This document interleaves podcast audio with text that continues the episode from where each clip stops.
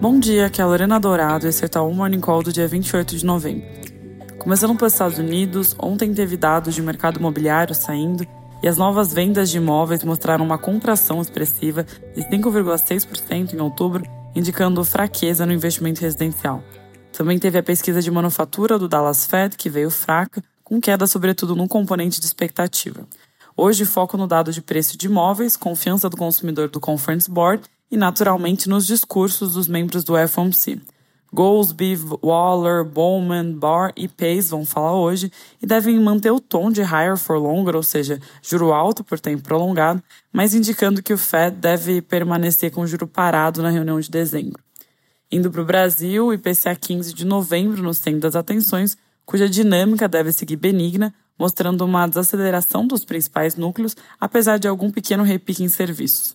No mês, nossa expectativa é de uma alta de 0,29%, assim como um consenso, vindo de 0,21% em outubro, puxada por alimentação no domicílio. Em 12 meses, a taxa deve recuar para 4,8% de 5%. Se o dado vier em linha com o esperado, o mercado pode manter a precificação da taxa de juro terminal abaixo de dois dígitos, como está atualmente. Caso haja surpresa no índice cheio, mais influenciada por itens voláteis e fora do núcleo, como por exemplo passagem aérea, isso indicaria que a abertura ainda é benigna e pode acabar tendo um efeito pequeno no mercado.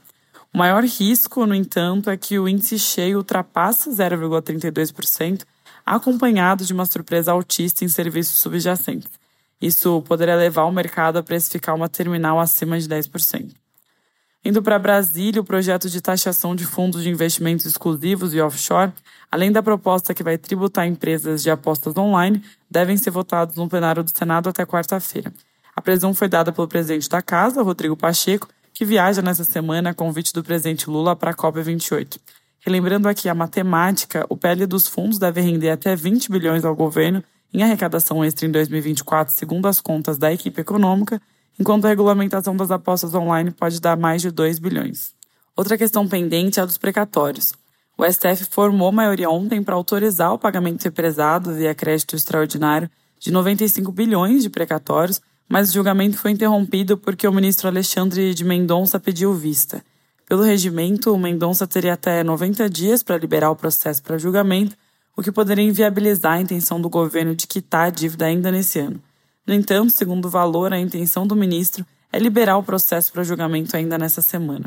No mais, hoje às 10 horas está marcado para acontecer na CAI a sabatina dos indicados para a diretoria do Banco Central, Rodrigo Alves e Paulo Pichetti. Para terminar, ontem o presidente Lula definiu duas indicações que estavam em compasso de espera há dois meses. O ministro da Justiça, Flávio Dino, foi indicado para o cargo de ministro do Supremo Tribunal Federal e Paulo Gonet ao cargo de Procurador-Geral da República presidente do Senado, Rodrigo Pacheco, afirmou que a casa fará um esforço concentrado para votar as indicações no mês que vem, sendo que a sabatina de Flávio Dino já foi marcada para o dia 13 de dezembro. É isso por hoje, um bom dia.